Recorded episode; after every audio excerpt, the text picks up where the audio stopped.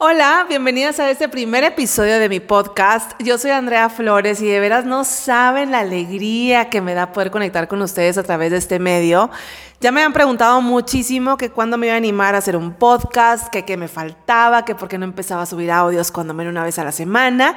Y si les soy sincera, yo misma no sé por qué me había esperado tanto. Ojalá pudieran ver esa sonrisa que yo traigo en este momento y lo feliz que me hace estar detrás de un micrófono con audífonos puestos igualito que hace unos 18 años cuando empecé en radio.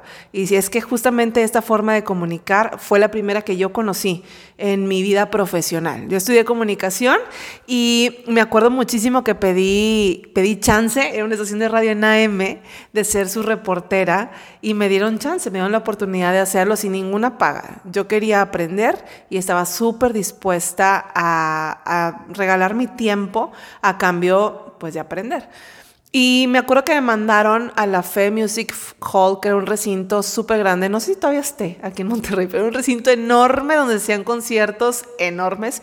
Y me mandaron a hacer entrevistas a los grupos que ese fin de semana se iban a presentar. Y cuando llegué el lunes con esas grabaciones, pues resulta que la persona que se encargaba de dar los espectáculos en el programa de Perla Cecilia Ayala, a través de Radio Fórmula, no estaba.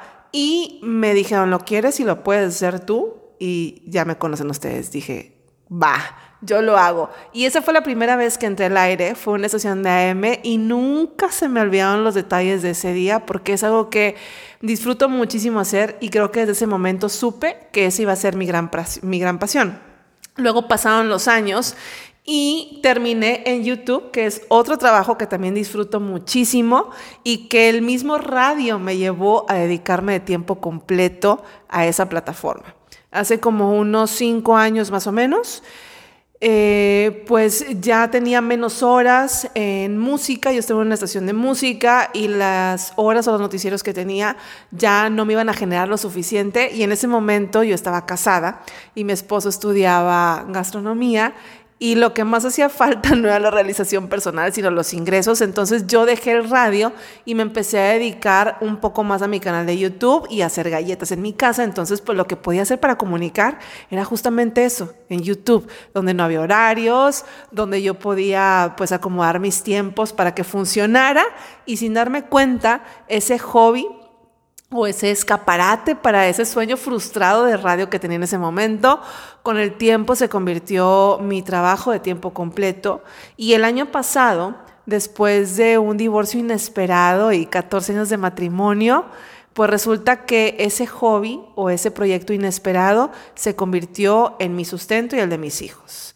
Así es que puedo decir que comunicar ha sido mi vida y creo que lo seguiré haciendo por mucho tiempo más. Definitivamente, comunicar es mi proyecto de vida y se junta, digamos, con mi propósito de vida. Y suenan similar, pero son cosas diferentes. Yo empecé a leer hace unas semanas un libro que se llama Bold, que lo compré en, en, una, en un retiro cristiano y ese libro empieza hablando sobre las diferencias entre el propósito de vida y una causa en tu vida, o tener varias causas en tu vida. Y creo que el propósito de vida es lo más importante que podemos tener. Generalmente, y pues en mi experiencia lo mejor es que esté alineado a los planes de Dios. Pero también a la par o alineado al propósito de vida, puedes tener un proyecto de vida que va más enfocado a lo profesional y también se pueden añadir a él algunas causas. Por ejemplo, yo el año pasado pensé que mi propósito de vida pudiera ser comunicar sobre la importancia de la detección oportuna del cáncer de mama, que es el tipo de cáncer que yo tuve en el 2019. Y ahora entiendo, después de haber leído ese libro, que mi propósito de vida va mucho más allá de solamente comunicar eso, pero eso puede ser una de las grandes causas que puedo tener en mi vida. Comunicar a las mujeres la importancia de cuidarse, de autoexplorarse y de ser conscientes de su salud. Pero el proyecto de vida, el proyecto de vida pues también se alinea con el propósito. El proyecto de vida puede tener varias caras, digamos, entre ellas, pues por supuesto lo espiritual, lo emocional, pero también lo profesional. Y creo que las mujeres hasta estos últimos años nos hemos enfocado un poco más en lo profesional. Y hoy quiero hablarles justamente sobre el proyecto de vida y cómo acercarnos mucho más o cómo entender cuál puede ser nuestro proyecto de vida y cuando ya lo entendemos, cómo poder dar pasos que nos acerquen al mismo. Hace unos meses escuché a un primo decirle a una de sus hijas que antes de tener pareja, ella debería de pensar en, en ser autosuficiente. Cuando escuché ese consejo, dije, wow, o sea, ese es el consejo de vida o uno de los grandes consejos que puedes escuchar y recibir en tu vida. Creo que a mi generación no se le educó así. Si bien somos una generación donde la mayoría de las mujeres ya teníamos el sueño de estudiar, tenemos un sueño profesional, no necesariamente entendíamos la importancia de ser autosuficientes. Yo misma no lo tenía. Yo siempre he trabajado por gusto, pero yo tenía un plan eh, de pareja, más bien, no tanto un proyecto individual. De pronto, la vida me sorprendió con ese divorcio y el haber pues creado poco a poco este proyecto individual que se llama YouTube, pues me dio no nada más satisfacciones profesionales, sino además la forma de poder mantenerme y a mis hijos durante esa etapa en la que además estuve enferma. Pero bueno, el tema hoy es cómo conocer o acercarnos más a nuestro proyecto de vida. Primero hay que entender bien qué es un proyecto de vida, porque todos tenemos planes, todos tenemos sueños, pero para poder tener un proyecto de vida, Tienes que tener claridad de tus talentos. Ese es el paso número uno. A mí me parece que es súper importante tener un proyecto de vida, pero también me he dado cuenta que puede ser muy atractivo para el sexo opuesto. Yo ahora que soy soltera me doy cuenta cómo para mí resulta muy atractivo en un hombre escuchar de un proyecto de vida.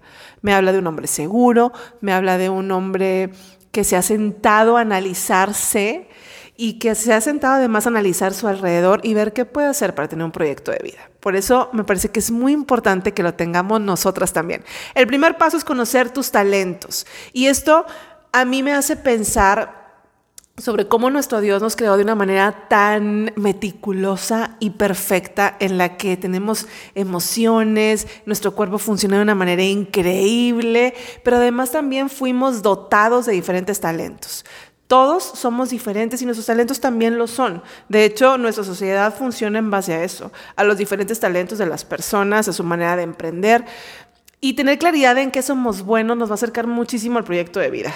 Yo he conocido mujeres que tienen sueños de ser cantante o que tenía el sueño de ser la mejor escribiendo, pero no necesariamente ese es su mayor talento. Entender bien cuáles son nuestros talentos nos van a evitar muchísimas frustraciones. Yo recuerdo muchísimo en la película de Rudo y Cursi una frase recordarán ustedes que pues eran futbolistas los dos o tenían el sueño de ser futbolistas, pero al principio de la película empieza eh, creo que se llamaba Batuta, eh, o así le decían al cazatalentos que los descubre, y empieza narrando a esta persona sobre la importancia de la pasión, y llega un momento donde dice, ¿cómo se simplificaría la vida si tuviéramos claridad sobre la diferencia entre pasión y talento. Y esa frase cuando la escuché en esa película jamás se me olvidó, porque yo pude verme a mí donde se empataban mi pasión y mi talento. Y me encanta comunicar. Y eso pues se ha convertido en mi pasión. Pero cuando tu pasión no tiene nada que ver con tus talentos, eres muy propenso a vivir frustraciones y a dar pasos poco efectivos hacia tu propósito de vida. Así es que el punto, el primero, es entender y tener claridad de cuáles son tus talentos para poderte acercar a tu proyecto de vida. El segundo es también tener claridad y total entendimiento sobre tus prioridades. Ver a tu alrededor cuál es tu situación para que puedas conocer bien tu punto de partida y pueda acercarte a la meta. A mí me pasó hace unas cuatro o cinco semanas algo súper chistoso. Estaba grabando un comercial y resulta que pedí algo por Uber Eats. Y no llegaba y no llegaba y no llegaba. Y cuando me fijo en la aplicación me doy cuenta que el punto que yo había marcado como destino no era el lugar donde yo estaba en ese momento, sino mi departamento. Entonces tuve que comunicarme con el repartidor de Uber Eats y ponernos de acuerdo para que me lo dejara donde estaba ahora. Y eso me complicó todo, pero fue por no tener claridad de dónde yo estaba parada en ese momento. Lo mismo pasa con nuestro proyecto de vida. Tú puedes tener sueños súper grandes, pero tienes hijos que están entre 1 y 5 años de edad y su edad no te va a permitir en ese momento disponer de todo el tiempo que tú quisieras. O a lo mejor puedes echar mano de ese proyecto, pero más adelante, cuando tus hijos estén un poco más grandes. Cuando no tienes claridad de dónde estás parada, es muy complicado. O a lo mejor tú quieres poner un salón de belleza, pero quieres un salón de belleza en cierto punto de la ciudad, con cierto mobiliario, y está súper padre. Tu sueño puede estar divino y quizás un proyecto que va a ser muy próspero, pero tu situación actual no te da para esa inversión. Puedes buscar a alguien que te ayude, algún inversionista, o bien empezar desde mucho más abajo de ese sueño o mucho más austero el sueño de lo que realmente lo habías pensado originalmente.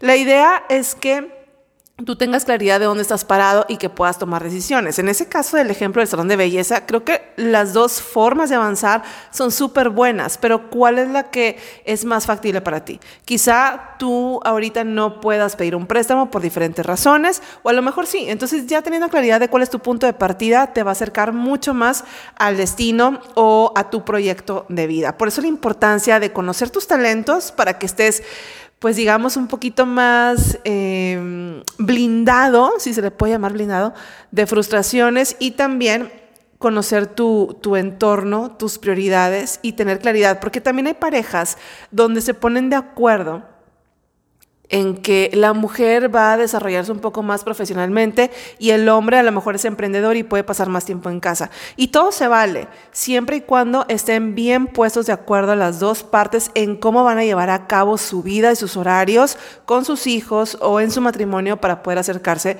más a su proyecto de vida. De hecho, justamente eso es un proyecto de vida, poderte sentar a planificar si estás sola, hacer tu plan o si estás casada con alguien más y ya tienen un proyecto de familia también. Tu proyecto de vida no puede atropellar tu proyecto de familia. Tu proyecto de vida tiene que ir a la par del proyecto de familia. Yo creo que las parejas, tener un proyecto de vida de pareja es básico, pero siempre manteniendo un proyecto de vida individual. Como les mencionaba yo al principio de, de este episodio, yo no pensé así mi vida profesional. Así se dieron las cosas, sin querer queriendo mantuve mi individualidad, digamos, en lo profesional, aunque no tenía individualidad financiera. Nosotros trabajábamos en equipo y, o sea, en lo financiero.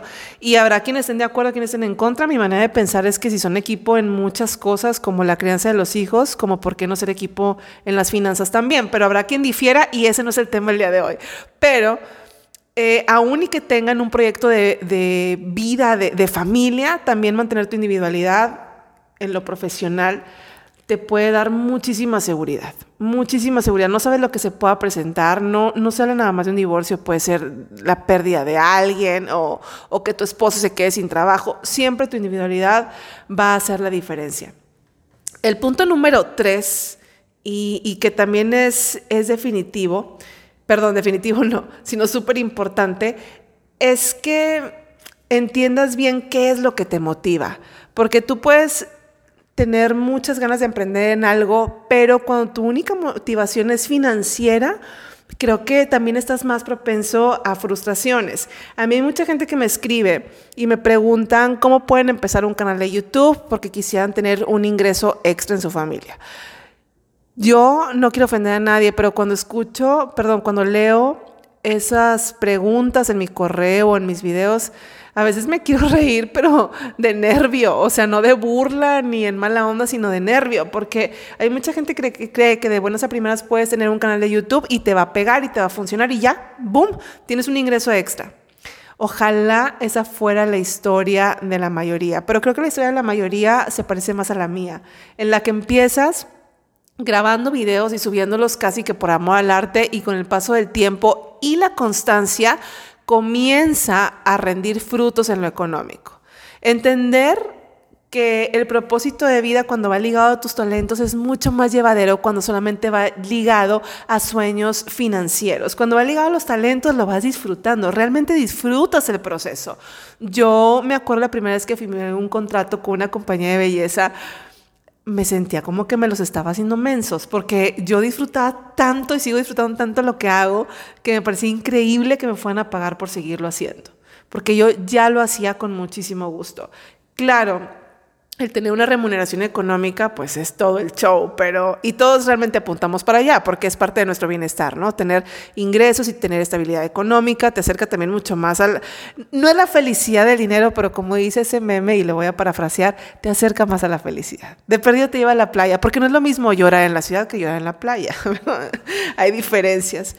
Y bueno, tener eh, tus talentos más presentes que las metas financieras, pues también te va a ayudar a no a no tener tantas frustraciones. Otro punto muy importante, y es el cuarto de los que estamos mencionando, es que, que puedas incrementar tus conocimientos y tus capacidades. Por ejemplo, mi proyecto de vida es comunicar. A mí me encanta comunicar. Eso yo lo tengo clarísimo hace muchos años. En algunas etapas de mi vida, comunicar ha sido en radio, en otras etapas ha sido en tele, en otras ha sido en YouTube. Y bueno, ahora a través de los podcasts. Pero mi proyecto de vida sigue siendo el mismo, que es comunicar, pero he, cambiado como que los canales y he sumado unos más.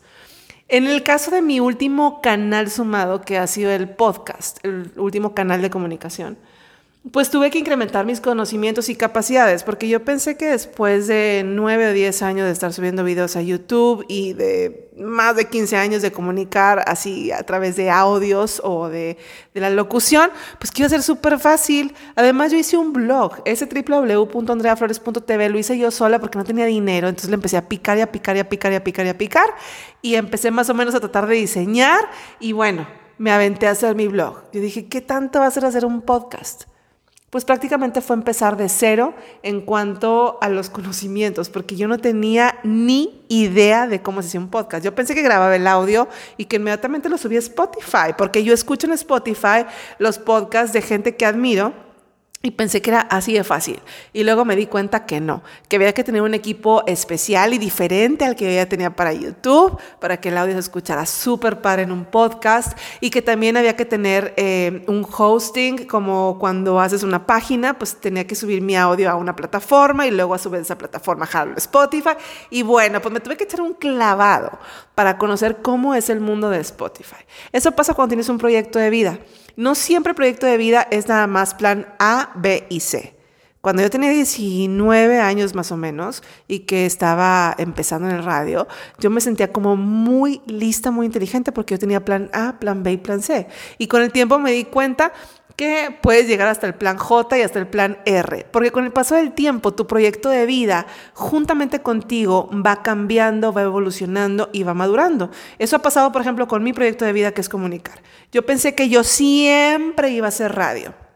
Con el paso del tiempo, ese siempre voy a hacer radio se convirtió en, en un ahora soy youtuber. Y después ese ahora soy youtuber se convirtió en un soy youtuber y soy bloguera, porque tengo un blog en el que realmente escribo. No soy bloguera de esas que les dicen blogueras. Yo realmente tengo un blog y realmente escribo en él. Y ahora ese sueño ha madurado, ha evolucionado y, se ha transformado un poco y he incluido este podcast. Tener la claridad de que tienes que ir incrementando tus conocimientos conforme vas avanzando en tu proyecto de vida, porque el proyecto de vida va madurando y va evolucionando juntamente contigo, te va a quitar muchos dolores de cabeza. Un proyecto de vida no se queda siempre en el mismo lugar, uno va avanzando y como les digo, va evolucionando y también va madurando. Y el último paso y el más importante es el de tomar acción. Y sí creo que mucha gente se queda estancada ahí. Cuando ya tenemos todo armado y el plan ya está hecho y nos hemos eh, puesto a aprender cosas nuevas, adquirir más conocimiento, hemos hecho un plan y hemos dado pasos, pero falta el paso final. En mi caso es subir el podcast. Mucha gente se queda en ese último paso que es el de tomar acción. Puede ser por miedos, puede ser por el temor a la crítica, que es muy común. A todos nos pasa el temor a la crítica, a que nos juzguen, a que... Yo recuerdo muchísimo una vez que iba llegando una boda, les estoy hablando hace como 7, 8 años, cuando mi canal era súper chiquito y, y súper joven, más bien mi canal, tendría un año cuando mucho. Incluso la palabra tutorial no era como que todo el mundo entendiera perfectamente lo que era. Me acuerdo que una vez llegué a una boda y, alguien en broma dijo, ay, esa es la chava que sale en YouTube. Y realmente hoy, años después, entiendo que lo dijo en súper buena onda, que realmente no lo hizo por criticarme. Pero después de esa ocasión en la que toda la mesa volteó a verme, me costó tanto trabajo subir mi siguiente video. Porque muchas veces creemos que los comentarios de otra gente son para criticarnos y para pisarnos y no, a lo mejor la persona nada más lo comentó por sacarte plática o por hacer el comentario de que te dedicabas a esto o aquello. El último paso, el paso de la acción, es el que a más personas se les complica. Cuando estás en ese momento en el que te frustres y que digas, es que se me hace que ya mejor no le voy a dar para adelante, recuerda todo lo que te ha costado llegar a donde estás en tu proyecto de vida.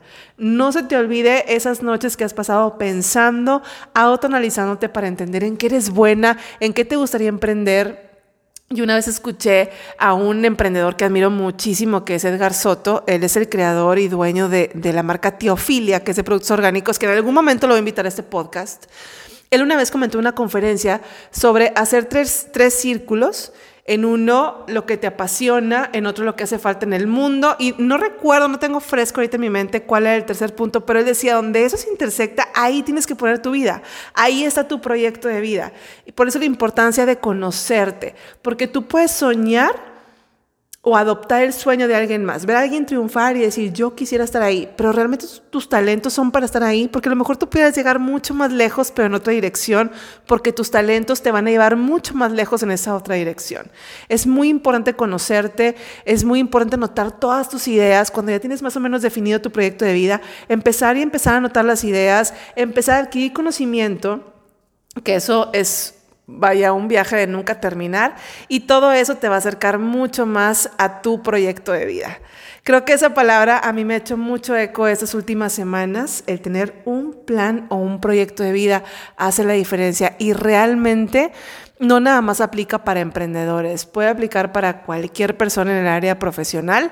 Así es que yo les invito a que se autoexploren, no nada más hablando del cáncer de mama, sino que autoexploren su interior, que vean en qué son buenas, de qué traen ganas, que mantengan su individualidad y siempre estamos a tiempo de tomar en cuenta ese consejo que le dio mi primo a su hija.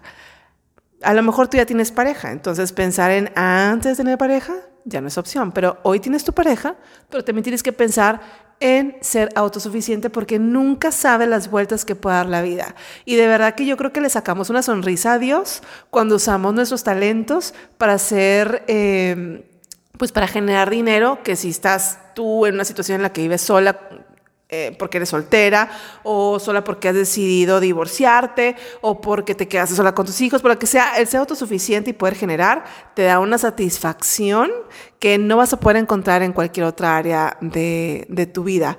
Pero también, aunque no estés atravesando propiamente una situación donde te hayas visto obligada a ser autosuficiente, pues que también tengas esa conciencia de que si cualquier cosa pasa, tengas tú la seguridad de quién eres y hasta dónde puedes llegar. Espero que este primer episodio de mi podcast les haya gustado. Yo disfruté muchísimo, muchísimo hacerlo.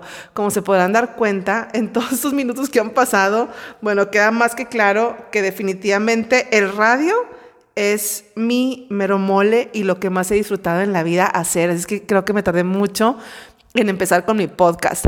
Creo que los voy a estar subiendo todos los sábados. La verdad es que todavía no estoy segura de qué horarios voy a tomar para el podcast. Si la misma información, el mismo contenido lo voy a subir también a YouTube. Todavía eso no lo tengo muy claro, pero quería dar el primer paso, porque si me espero tener como todas, no sé, todo bien pues sobre la mesa, quizá nunca empiece o me tome mucho tiempo empezar y yo ya quería como que conectar con ustedes a través de este medio. Pero si ustedes tienen sugerencias sobre qué día debería estarlo subiendo, a qué hora debería estarlo subiendo, estoy casi segura que lo van a poder descargar en Spotify. Bueno, para el momento en el que lo escuchen, pues ya estará en alguna plataforma.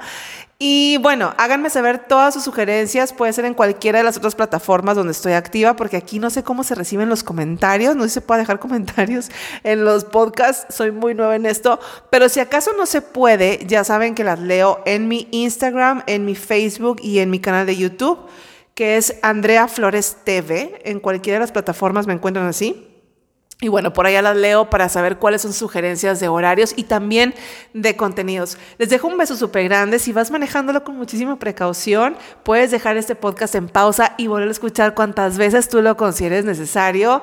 Y bueno, yo estoy encantada, no me quiero ni despedir, pero les dejo un beso grande y nos escuchamos muy pronto por acá. Bye.